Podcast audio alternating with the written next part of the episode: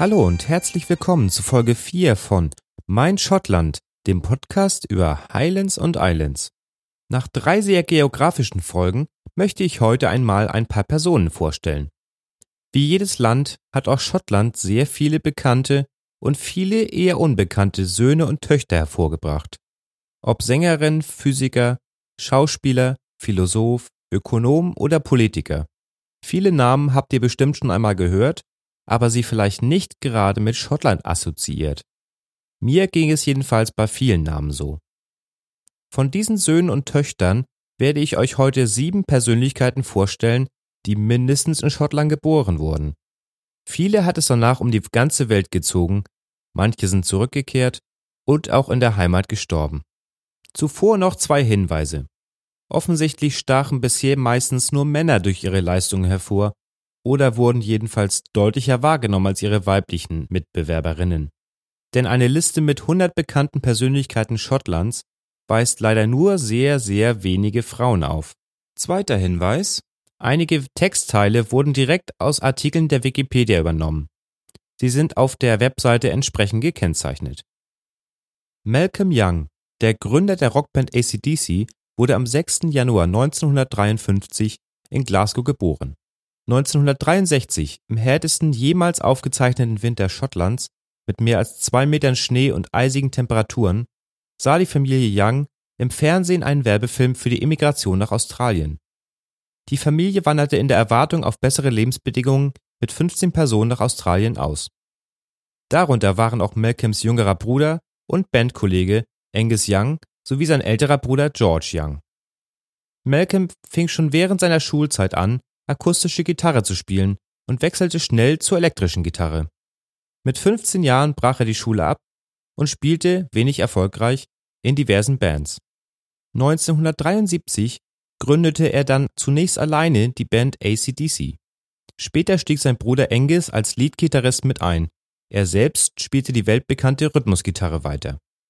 Der ältere Bruder George fungierte dabei jahrelang als Songschreiber und Produzent für ACDC.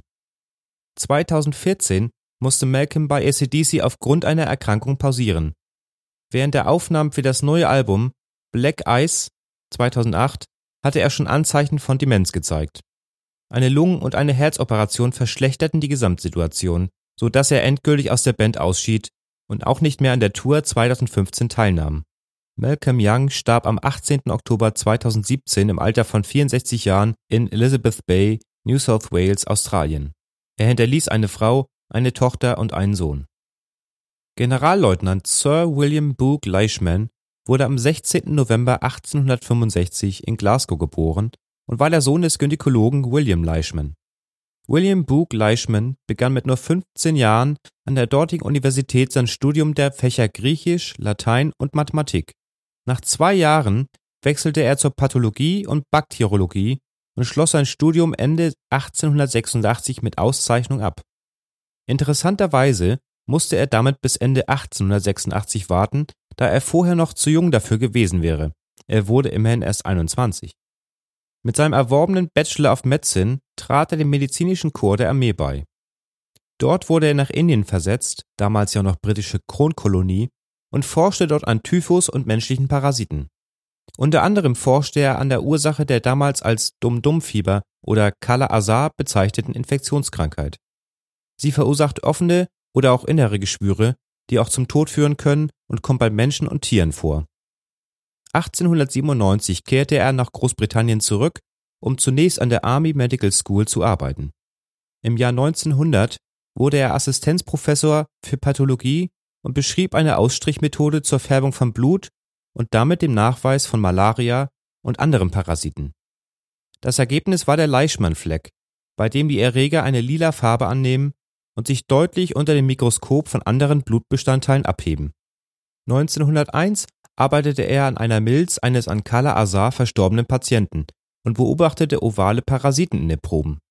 Zwei Jahre später wurde seine Arbeit darüber veröffentlicht. Parallel dazu entdeckte der Arzt Charles Donovan in Indien dieselben Parasiten. Der englische Mediziner Sir Ronald Ross prägte später den Gattungsnamen Leishmania, also Leishmaniose. Heute weiß man, dass die Leishmaniose durch Parasiten ausgelöst wird, die durch Sandmücken, aber auch durch die afrikanische Anopheles-Mücke übertragen werden. Je nach Art greifen die Erreger Haut, Schleimhäute oder innere Organe an. Leishman half auch dabei, den Lebenszyklus vom Erreger Spirochaeta dutonin aufzuklären, der das afrikanische Zeckenrückfallfieber hervorruft und entwickelte zusammen mit Amroth Wright eine wirksame Antityphus-Impfung. 1911 bis 1912 war er Präsident der Royal Society of Tropical Medicine and Hygiene. Nach dem Ersten Weltkrieg wurde er erster Direktor für Pathologie im War Office, dem Vorläufer des britischen Verteidigungsministeriums, und später medizinischer Leiter des Army Medical Services. Eine der vielen Ehrungen, die er erhielt, war 1914 die Ehrendoktorwürde der Universität von Glasgow. Leishman starb am 2. Juni 1926 in Glasgow und wurde in London auf dem Highgate Cemetery begraben. Adam Richard Wiles, besser bekannt unter seinem Künstlernamen Calvin Harris, wurde am 17. Januar 1984 in Dumfries geboren. Schon in seiner Jugend nahm er Demokassetten in seinem Kinderzimmer auf.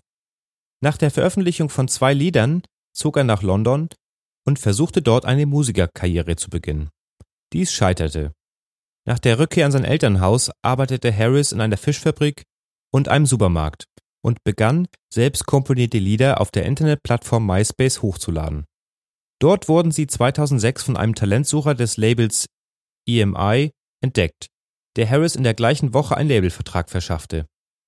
Heute ist er als Sänger, Songwriter und Produzent seiner elektronischen Musik weltweit sehr erfolgreich. Colin Steele McRae, geboren am 5. August 1986 in Lanark in den Highlands, war ein weltbekannter schottischer Rallyefahrer. Schon sein Vater und sein älterer Bruder Alistair waren Rallyefahrer, und früh zeigte sich auch bei Colin dieses Talent. Noch bevor er seinen Führerschein hatte, gewann er die Motocross-Meisterschaft der Schüler mit gerade einmal 13 Jahren. Nach diversen Jahren Motocross als Amateur wechselte er 1986 zum Rallye-Sport. Sein erster großer Erfolg war sein erster Sieg 1993 bei einem Rennen der Weltmeisterschaftsserie in Neuseeland über die Distanz von 40 Meilen. 1995 wurde er dann Rallye-Weltmeister. Damit ging er als jüngster Fahrer und als erster Brite in die Rallye-Geschichte ein. Neben vielen weiteren Rennen fuhr er unter anderem bei der Rallye Dakar und beim 24-Stunden-Rennen von Le Mans mit. Später widmete er sich der Entwicklung eigener Rennautos, wie zum Beispiel seinem Colin McRae R4 und weltbekannt ist auch das nach ihm bekannte Computer- und Konsolenspiel Colin McRae Rally von Codemasters. McRae verunglückte am 15. September 2007 tödlich beim Landeanflug auf sein Anwesen in Lanark. Er selbst war Pilot seines eigenen Hubschraubers gewesen, allerdings war seine Pilotenlizenz schon 2005 abgelaufen und nach der Untersuchung der Luftaufsicht sei er leichtsinnig und zu tief geflogen. Mit ihm starben sein fünfjähriger Sohn Gavin sowie ein Jugendfreund mit seinem Sohn. Anne Annie Lennox wurde am 25. Dezember 1954 in Aberdeen geboren. Ihre Mutter Dorothy war vor Annies Geburt Köchin, ihr Vater Tom arbeitete auf der Aberdeener Werft Hall Russell Company als Schlosser. Beide Eltern starben an Krebs. Bereits im Alter von vier Jahren entdeckten ihre Eltern die Begabung ihres einzigen Kindes für Poesie, Musik und Zeichnen. Schon früh lernte Annie Klavier und Flöte spielen, sie sang im Chor und nahm Tanzstunden. Mit 17 Jahren ging sie nach London, um an der Royal Academy of Music klassische Musik mit Schwerpunkt Flöte zu studieren. Kurz vor der Abschlussprüfung brach sie das Studium ab und verdiente ihren Lebensunterhalt fortan mit Gelegenheitsjobs als Kellnerin oder als Aushilfe in Buchhandlungen. Abends zog sie mit verschiedenen Musikern durch die Pubs und Clubs der britischen Hauptstadt, allerdings ohne festes Engagement als Sängerin. 1976 lernte Lennox in einem Restaurant, in dem sie als Kellnerin jobbte, Dave Stewart kennen, der sie direkt fragte, willst du mich heiraten? Sie wurden ein Paar und arbeiteten fortan auch musikalisch zusammen. Zwischenzeitlich trennten sich die beiden wieder, arbeiteten aber weiter musikalisch zusammen. 1981 veröffentlichten sie als Eurythmics ihr erstes Album In the Garden, welches aber nicht erfolgreich war.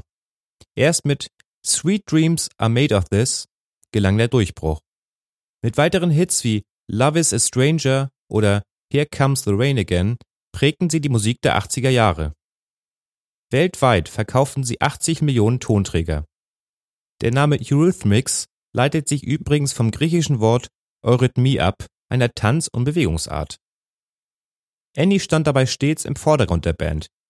Mit ihrer Erscheinung als androgynem Wesen mit sehr kurzem bunten Haar in Männerkleidung brachte sie die Rollenvorstellungen der 80er Jahre durcheinander. Später zeigte sie sich auch betont weiblich, beispielsweise als Vamp mit platinblonder Perücke.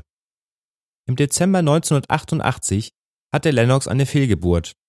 In Gedenken an das verlorene Kind veröffentlichte sie das Lied Angel auf dem Album We Two Are One. 1990 und 1993 kamen die beiden gemeinsamen Töchter aus ihrer inzwischen dritten Ehe zur Welt. Ende der 80er Jahre zog sich Lennox immer mehr ins Privatleben zurück, arbeitete aber nebenbei auch noch in ihrer Solokarriere. 1989 nahm sie mit den Eurythmics das vorerst letzte Album auf. 1992 kam dann ihr erstes Soloalbum heraus, das gut bei Kritikern und beim Publikum ankam und unter anderem den Titel Why und Walking on Broken Glass enthielt. Neben weiteren eigenen Soloalben steuerte sie auch diverse Lieder für Filmsoundtracks bei. 1993 floss ihr Titel Love Song for a Vampire in den Soundtrack für Bram Stokers Dracula ein. Für den dritten Herr der Ringe-Film Die Rückkehr des Königs sang sie 2003 das Titellied Into the West. Das Lied wurde sowohl mit einem Golden Globe als auch mit dem Oscar für den besten Filmsong ausgezeichnet. 2014 trug sie für den Film Fifty Shades of Grey das Lied I Put a Spell on You bei. Sozial und gesellschaftlich engagiert sich Lennox unter anderem bei der Entwicklungshilfeorganisation Oxfam und setzte sich dort für eine Kampagne gegen Armut ein. 2010 erhielt sie für ihren Einsatz für die HIV-Aufklärung den Sonderpreis für Engagement von der GQ und wurde im gleichen Jahr von der Queen zum Officer des Order of the British Empire ernannt, ebenfalls für ihr Engagement gegen Hunger und AIDS. Im November 2017 wurde bekannt, dass sie ab Mitte 2018 das Amt der Kanzlerin an der Glasgow Caledonian University übernehmen wird.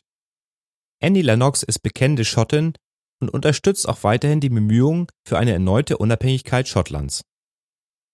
William Smellie, geboren am 5. Februar 1697 in Lanark, war ein schottischer Arzt und Geburtshelfer. Nach seinem Schulabschluss begann er 1714 eine Lehre in einer Apotheke. Danach arbeitete er zwei Jahre als Surgeon's Mate, also als rechte Hand eines Schiffsarztes. Ab 1720 praktizierte er, ohne Studienabschluss, als Dorfarzt in seinem Heimatort Lanark. 1733 trat Smellie in die medizinisch-chirurgische Abteilung an der University of Glasgow ein.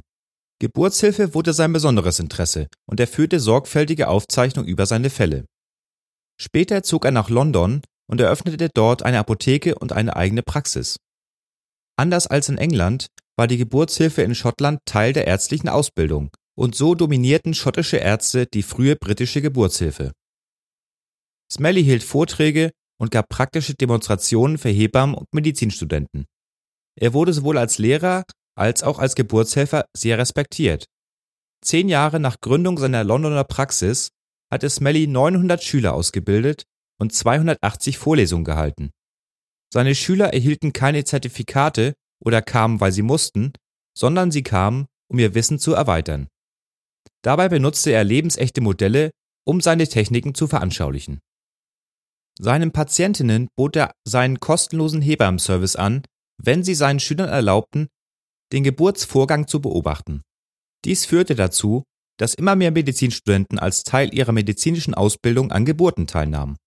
Smelly gehörte zu den ersten Geburtshelfern, die den Beckendurchmesser direkt durch eine manuelle vaginale Untersuchung bestimmten. Die Lage des Fötus überprüfte er durch das Abtasten der Knochennähte am Schädel, welche ihm den Fortgang der Geburt zeigten. Rachitis war zu seiner Zeit eine verbreitete Mangelerkrankung, demzufolge war die Beurteilung des rachitischen Beckens bei Kindern von großer Bedeutung.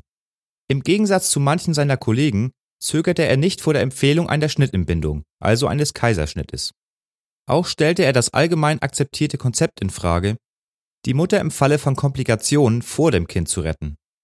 Durch die Einführung von Zang im Bereich der Geburtshilfe konnten präzisere Bewegungen ausgeführt werden, sodass Geburtshelfer das Leben von Mutter und Kind bei auftretenden Komplikationen gleichermaßen abwägen und das Problem eher lösen konnten. Er war die erste registrierte Person, die in der Lage war, einen Säugling nach einem Lungenkollaps wiederzubeleben und eine gestörte Geburt detailliert zu beschreiben. Dadurch, dass er aus bescheidenen Verhältnissen kam, war Smelly in der Lage, auf dem Gebiet der Geburtshilfe große Anerkennung zu gewinnen, ohne Verbindung zu hoch angesehenen Mitgliedern der Gesellschaft. Heute gilt er nicht nur als Pionier in der Geburtshilfe, sondern auch als Wegbereiter für medizinische Instrumente und Referenzliteratur. William Smelly starb am 5. März 1763 auf seinem Anwesen in Lanark. Alexander Gordon Lang, geboren am 27. Dezember 1793 in Edinburgh, war ein britischer Afrikaforscher. Er wurde von seinem Vater, einem Privatlehrer und Dozenten an der University of Edinburgh, großgezogen und unterrichtet. Über seine Mutter ist nichts bekannt. 1811 ging er nach Barbados, um für seinen Onkel als Angestellter zu arbeiten. Später wurde er Fähnrich in der York Light Infantry. Er wurde erst auf die Westindischen Inseln und 1822 schließlich in eine Kompanie des Royal African Corps versetzt. Im selben Jahr wurde sein Regiment nach Sierra Leone verlegt, um den Handel zu fördern und den Sklavenhandel in der Region Mandingo abzuschaffen.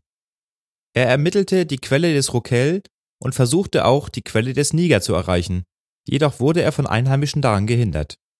Trotzdem konnte er die ungefähre Lage der Quelle aufzeichnen. Nach dem Ende des Ashanti-Krieges von 1823 bis 1824 war er einer von nur 20 Überlebenden und überbrachte bei seiner Rückreise nach England die Nachricht des Todes seines in der Schlacht gefallenen Kommandeurs Sir Charles McCarthy. Grausiges Detail dabei, McCarthys vergoldete Schädeldecke diente den siegreichen Ashanti-Stammesfürsten danach als Trinkgefäß. Wieder in England erhielt Lang erneut den Auftrag, für das Empire nach Afrika zu reisen. Seine Aufgabe war nun, eine Reise über Tripolis und Timbuktu zu unternehmen, um die Wasserläufe des Nigerbassins zu erforschen. Bereits 1824 hatte die französische Geographische Gesellschaft einen Preis von 10.000 Francs ausgeschrieben für den Europäer, der als erster einen Augenzeugenbericht liefern könne. Bereits seit Hunderten von Jahren erzählte man sich in Europa Geschichten von der reichen, sagenumwobenen Handelsstadt mit der berühmten Universität und Bibliothek. Und so heiratete Lang kurzerhand am 16. Juli 1825, kurz vor seiner Abreise zu einer Afrika-Expedition nach Timbuktu, Emma Warrington, die Tochter des britischen Konsuls von Tripolis, und machte sich nur zwei Tage später auf den Weg. Bereits im Oktober 1825 erreichte die Karawane den Oasenort Gadam und im Dezember stießen sie auf die Tuareg des Tuat-Gebietes. Am 10. Januar 1826 verließ der Tuat und brach in Richtung Timbuktu in die Tanesrof-Wüste auf. In Briefen aus Mai und Juli 1826 berichtet Lang von den Strapazen der Reise, vom Fieber und vom Überfall der Tuareg auf die Karawane, wobei er 24 Mal verwundet wurde. In einem Brief vom 21. September verkündet er seine Ankunft in Timbuktu am vergangenen 18. August und teilt sein Unbehagen mit, da der herrschende Häuptling Bello ihnen feindlich eingestellt sei. Zitat aus einem Brief. Ich bin nicht eitel oder rühme mich selber, wenn ich sage, dass es auch in Zukunft von keinem Christen nach mir mehr besucht werden wird. Er wolle Timbuktu innerhalb der nächsten drei Tage wieder verlassen. Danach gibt es keine Nachrichten mehr von ihm. Im Nachhinein wurde recherchiert, dass er wie geplant Timbuktu verließ, aber in der Nacht des 26. September ermordet wurde. Seine Papiere wurden nie wiedergefunden, obwohl man annimmt, dass sie heimlich nach Tripolis gebracht wurden. Als drei Jahre später der Franzose René Caillé behauptete, er sei als arabischer Pilger verkleidet in Timbuktu gewesen und eine umfangreiche Reisebeschreibung veröffentlichte, wurde er von britischer Seite bezichtigt, er habe nie Timbuktu betreten. Bis ins 20. Jahrhundert wurde immer wieder unterstellt, Caillé habe sich mit Hilfe des französischen Konsuls im marokkanischen Magador oder in Tripolis in den Besitz der Unterlagen gebracht und sie für sein Buch ausgeschlachtet. 1830 erhielten Caillé und Lang, letzterer posthum, für ihre Leistung jeweils die Goldmedaille der französischen Gesellschaft für Geographie. 1903 brachte die französische Regierung eine Tafel mit Langs Namen und dem Datum seines Besuchs auf dem von ihm bewohnten Haus an. Und 1910 ließ Frankreich die sterblichen Überreste Alexander Gordon Langs in Timbuktu beisetzen. Das waren also die ersten sieben von Dutzenden schottischen Persönlichkeiten, die es wert wären, hier einmal genauer vorgestellt zu werden. Weitere Folgen über berühmte Söhne und Töchter wird es ganz sicher geben. Adressen mit weiteren Informationen findet ihr wie immer in den Shownotes dieser Folge und auf der Episodenseite auf der Homepage. Wenn es euch gefallen hat, dann empfehlt mich doch bitte weiter und bewertet mich bei iTunes. Falls ihr Fehler gefunden, Anregungen habt oder Lob loswerden wollt, dann schreibt doch eine Mail an post@meinschottland.de, kommentiert unter www.meinschottland.de, auf Facebook unter @meinschottlandpodcast oder twittert mich an unter @meinschottland. Vielen Dank fürs Zuhören und bis zum nächsten Mal.